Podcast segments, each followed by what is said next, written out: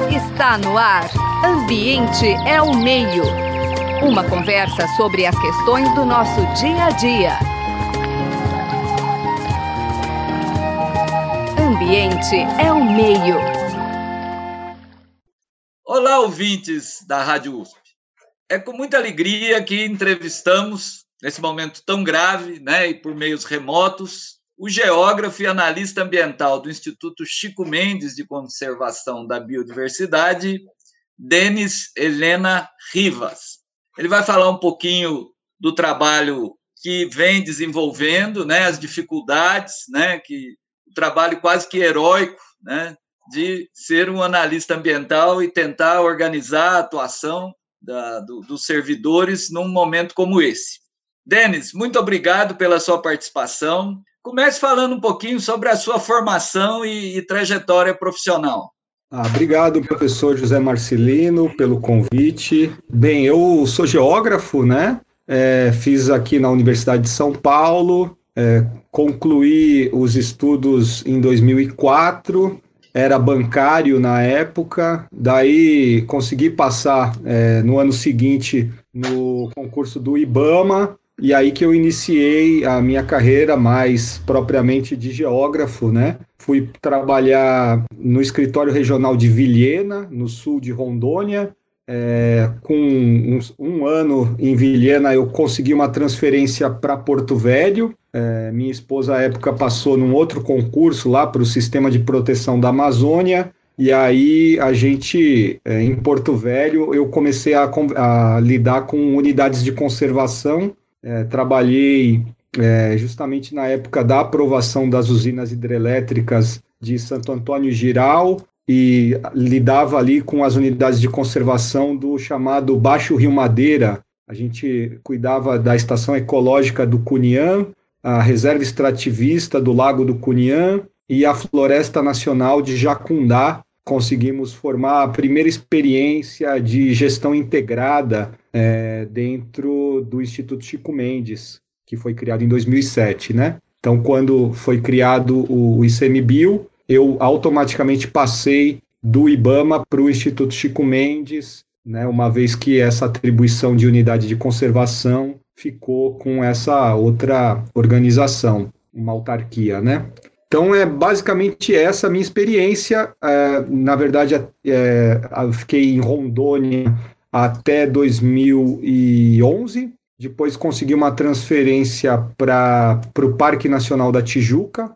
Trabalhei nas concessões de serviços uh, ao turismo uh, e foi muito gratificante também esse período uh, de muito aprendizado. E nos últimos dois anos eu trabalho com planejamento é, de unidades de conservação, planos de manejo, né? Trabalho vinculado a uma coordenação que é, elabora os planos de manejo, mas essa, essa oportunidade de trabalho também foi desmontada aí pelo ministro Ricardo Salles, né? Que na verdade chegou para construir nada, e sim para destruir uh, o, o que o, a política de meio ambiente, né, a, a duras penas aí conquistou, né, porque uh, a proteção ao meio ambiente, é, ela é muito mal compreendida, né, é, principalmente pela elite econômica, né, então tudo o que foi conquistado aí em relação à proteção ao meio ambiente, na verdade foi é, uma conquista da sociedade civil organizada, né, o, o Sistema Nacional de Unidades de Conservação, né, a, toda a política de meio ambiente ela veio na, na mesma leva aí dos direitos sociais da Constituição de 88, né?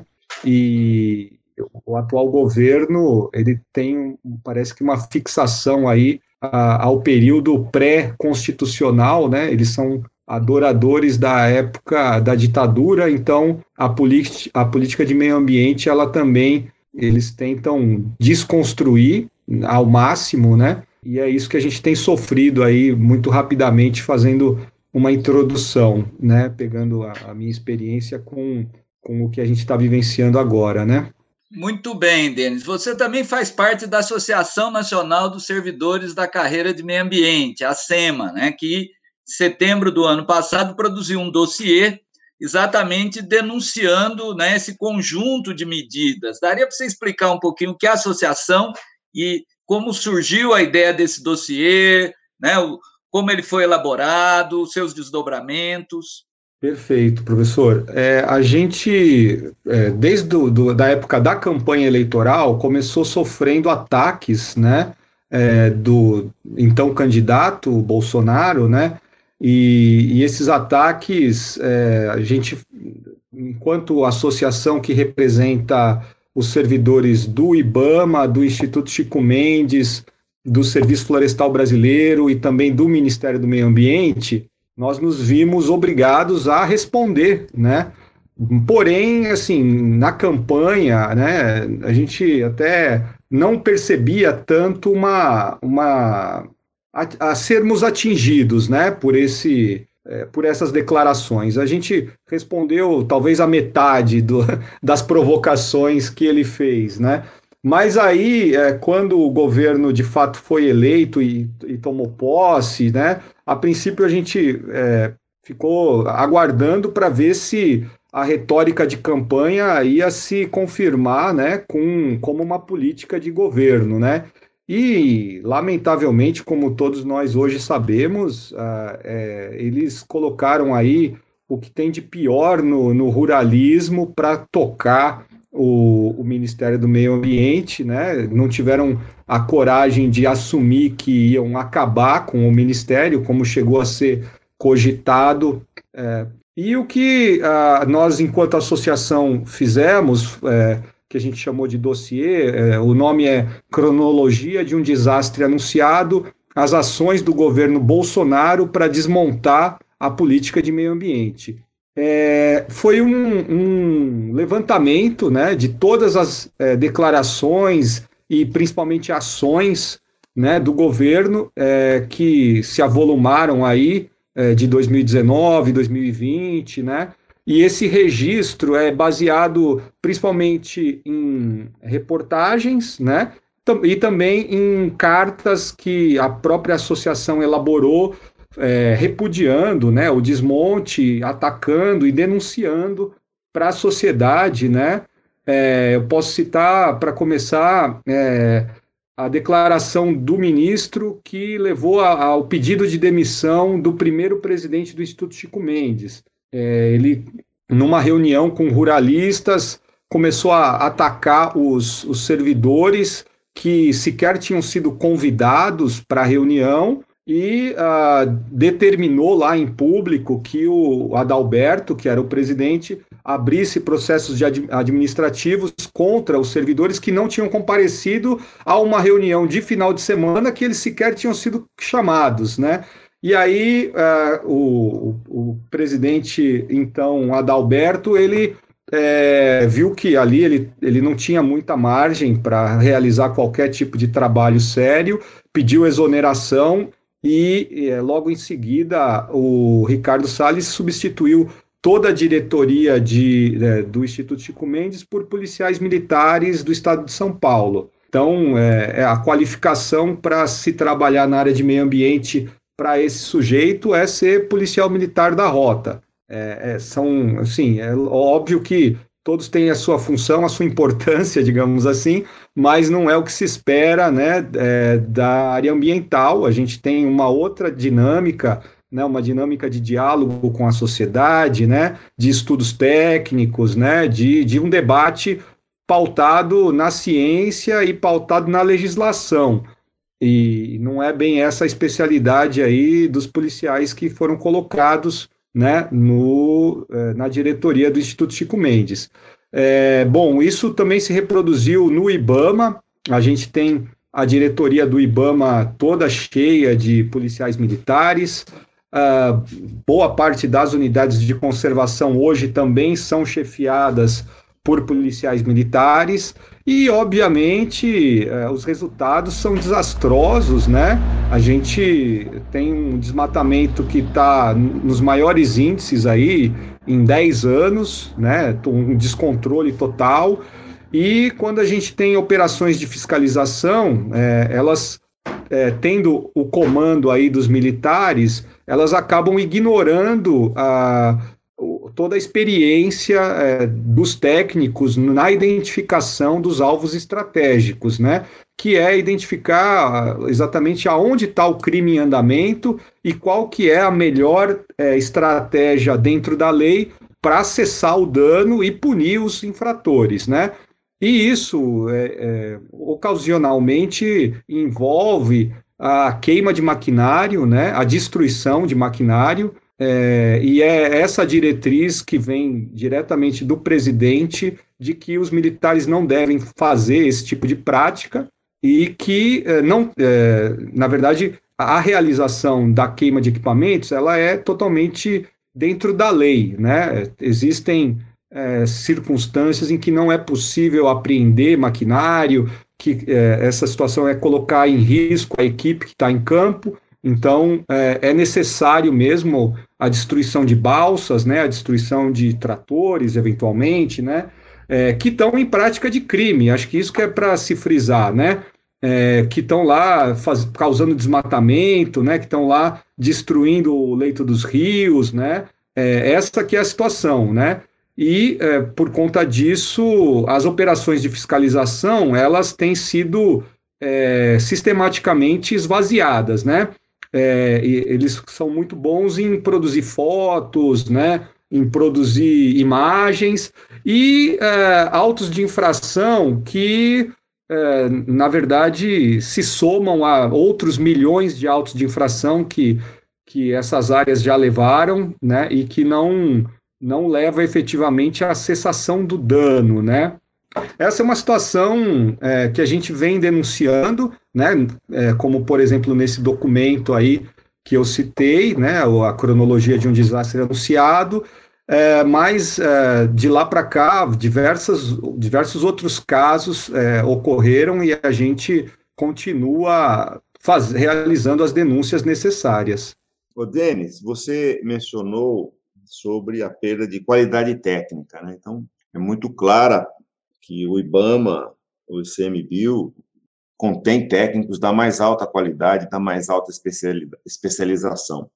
Quero destacar também e perguntar para você em que ponto o desmonte, o desmonte também do CONAMA, que é uma, um colegiado importante né, na, na determinação de normas e também na, na discussão coletiva, posto que a sociedade também está presente, até que ponto isso também ocasionará e está ocasionando consequências ruins. E eu quero que você resgate um pouco para nós como é que a sociedade pode se movimentar para, para o resgate da qualidade, para o resgate da democracia, construiu as duras penas todo o projeto de política ambiental e o governo atual tem uma política de desmonte ambiental, conforme você mencionou.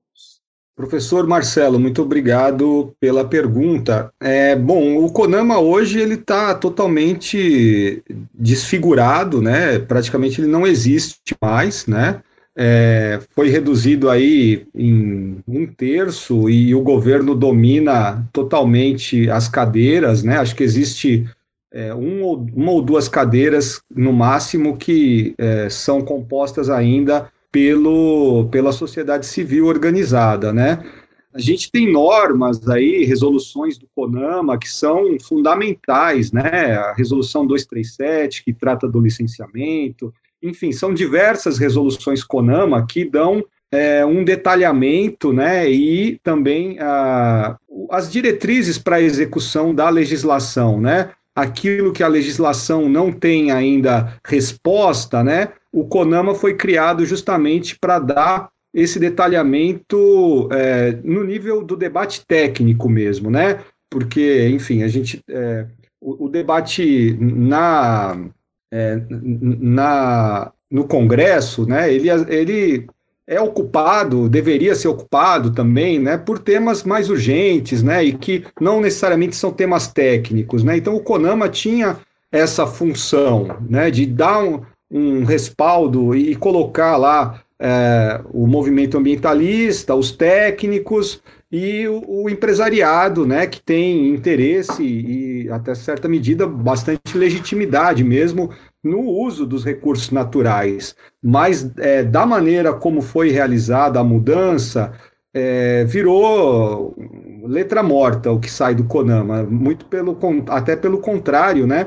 O que o ministro tentou passar e, e depois foi revertido na justiça foi a retirada da proteção aos manguezais, né? A retirada, as proteções às dunas, e isso virou de fato um, um tema que foi que teve muita repercussão negativa na imprensa e, e, a justiça entendeu que aquela mudança não, não era legítima, né, da maneira como foi feita. E, e, as medidas né, que o governo adotou desde o princípio foi de acabar também com os colegiados, né, de acabar com toda a discussão de conselhos. Né, é, é um governo que não tem a menor admiração pela democracia né, e pelo debate democrático. Eles se pautam em mentiras, se pautam num totalitarismo, né? E, e é isso que a gente tem vivenciado dentro das instituições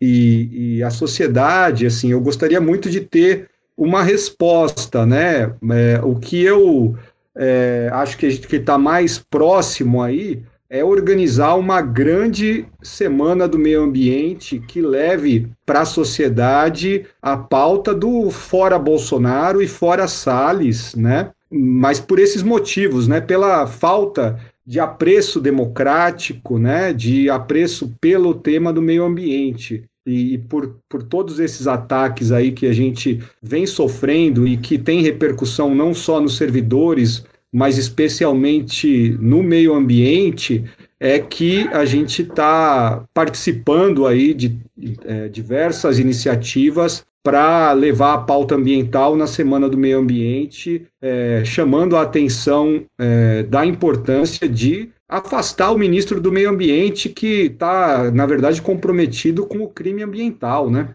Ok, Denis. As denúncias são muito graves que ocorrem na imprensa e que existe uma, uma sistemática perseguição aos técnicos do ICMBio e ao, do IBAMA, com decorrente crise, acho que esse é o termo adequado, crise na instituição em relação às suas finalidades. Né? Então, o ICMBio principalmente toma conta das unidades de conservação e gerenciamento delas, elaboração e tomando conta dos planos de manejo, conforme você mencionou, e, e o IBAMA, assim, para o nosso público ouvinte, ele toma conta, então, da aprovação, da fiscalização de empreendimentos, fiscalização da qualidade ambiental. Denis, como é que isso como é que isso está ocorrendo hoje? Quer dizer, eu sei que você é do ICMBio, mas certamente também tem informações do IBAMA. Então, dar um quadro para os nossos ouvintes da, da situação atual, né? E as pessoas ouvem o Zé Marcelino falar, o Marcelo, que sou eu, falar também, mas você está na linha de frente, frentíssima. Você está lá. Na... Então, você falar é uma coisa bastante importante nesse momento. Professor, o que ocorre é que uh, um dos temas principais do IBAMA, uh, que é a fiscalização uh, ambiental e, e, o problema do desmatamento e da, e da grilagem e, e do, do, garimpo ilegal são os principais né, que, que os fiscais do IBAMA lidam, essa fiscalização ela está completamente inviabilizada hoje, paralisada. É, não apenas porque uh, o orçamento é baixo e a gente tem uh, o menor número de servidores da nossa história, né? Uh, para ter uma ideia, existem 4 mil vagas em aberto dentro do IBAMA e do Instituto Chico Mendes. Mas, para piorar ainda, o, o ministro criou é, uma instrução normativa que ela é impraticável, ela coloca tantas é, dúvidas para o fiscal e, e, ameaças, inclusive, dentro da instrução normativa 1, que a fiscalização está se sentindo paralisada, e é, e é por isso que é, 600 fiscais, aliás, 600 servidores, escreveram uma carta é, denunciando ponto a ponto uh, essa, essa instrução normativa, que cria uma figura bizarra de que o fiscal vai a campo e ele não lavra uma multa, ele lavra um relatório. E aí esse relatório ele precisa primeiro passar pela aprovação de um superior hierárquico que não é definido quem é. É, é, é essa etapa, curiosamente, não tinha prazo nenhum, e na sequência, sendo aprovada a multa, o fiscal tinha prazos de cinco dias para dar respostas, e se ele perdesse o prazo, já a, a própria normativa já ameaçava é, de abertura de processo administrativo. E aí, assim, o que isso criou, né, fora a, que o, o próprio sistema não é adaptado até o momento para é, essas mudanças que eles colocaram é, através dessa instrução normativa. Então, a, na prática, a fiscalização ambiental ela está paralisada. Não, não tem há duas semanas que essa carta veio a público e os fiscais não sabem mais o que fazer. Não, não é, se aplicam a, a, a, multa, eles não sabem como aplicar. É, a, o tipo de brecha que está colocada é um prato cheio para os é, juristas, né, para os advogados derrubarem a multa e na prática é isso, a fiscalização está de mãos atadas, né?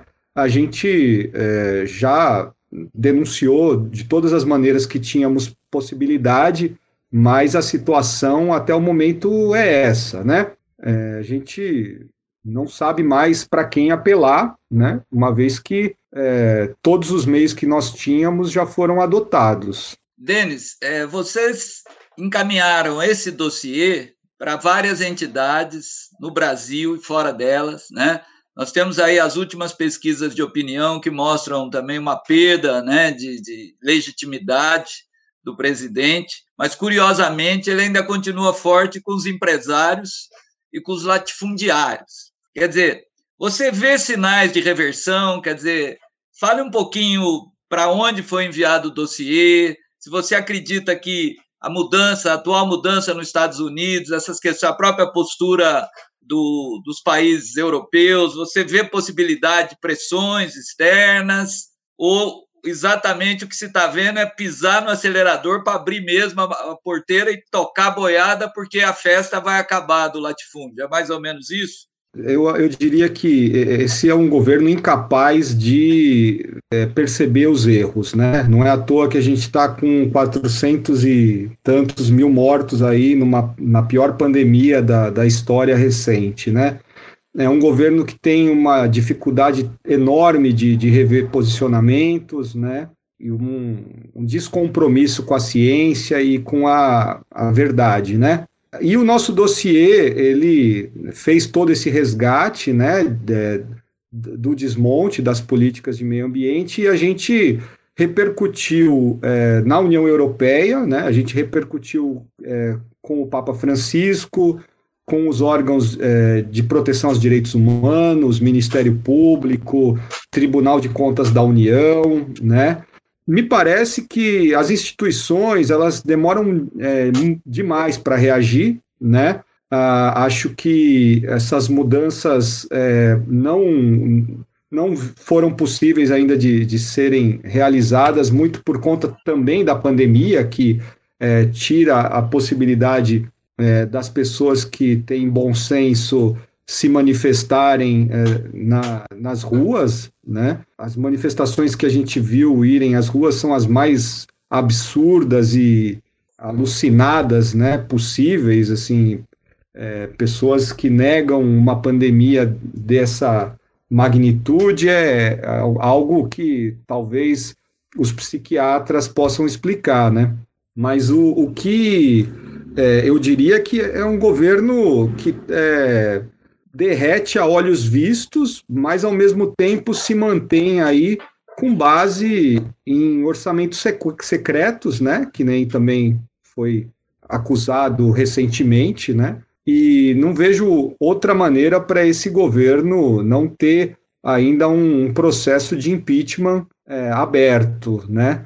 Acho que só mesmo esses bolsolões aí e tratoraços é que explicam um descaso como esse, né, de é, esse acúmulo de tragédias e, e até agora a gente não tem um processo de impeachment aberto, né?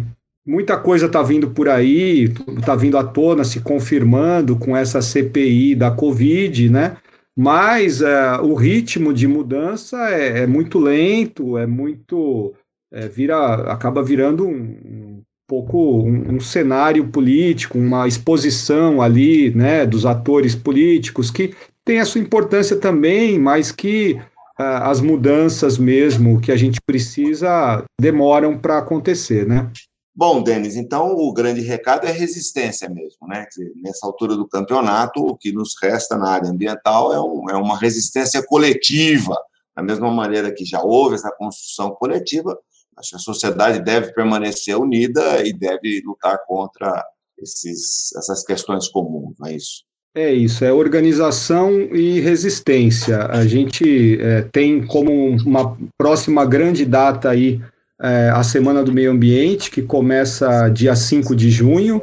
Devem ocorrer manifestações no Brasil inteiro, é, virtuais, presenciais, né? O importante é ter consciência e, ao mesmo tempo, criatividade, né? Para se manifestar e, e demonstrar o repúdio, a indignação a um governo que despreza o patrimônio ambiental do Brasil, né? Então esse é, acho que é o chamamento mesmo para a juventude, para a sociedade, para os estudantes, né? Se manterem firmes aí e, e, e, se envolverem nas manifestações que estão é, sendo preparadas aí para essa semana do meio ambiente muito importantes. Muito bom. O programa Ambiente ao Meio de hoje, infelizmente, nosso tempo se esgotou, Denis, teve a importante participação do geógrafo Denis Helena Rivas, que é também analista ambiental do ICMBio, que é o Instituto Chico Mendes de Conservação da Biodiversidade, tratando de uma realidade na questão da política ambiental brasileira e da atualidade desses movimentos. Quero destacar que o programa Ambiente ao Meio de hoje Agradece muito a sua participação. Quero destacar também o trabalho, os trabalhos técnicos do Gabriel Soares, as nossas estagiárias, a Suliane e a Stephanie, ao nosso grande chefe Zé Marcelino, e também é, agradecer a oportunidade de conversar com você, Denis. É, muito obrigado, parabéns pelo trabalho e agradeço, como brasileiro, a sua contribuição. Hum, eu que agradeço, professor Marcelo, professor José. É muito importante, de fato, a gente estar tá dialogando aí com a sociedade e levando a público aí todos os desmandos que esse governo tenta impor você acabou de ouvir Ambiente é o Meio. Produção e apresentação: José Marcelino e Marcelo Pereira. Música tema: Evandro Navarro. Sonoplastia: Mariovaldo Avelino. Ouça também este e outros programas em www.ribeirão.usp.br.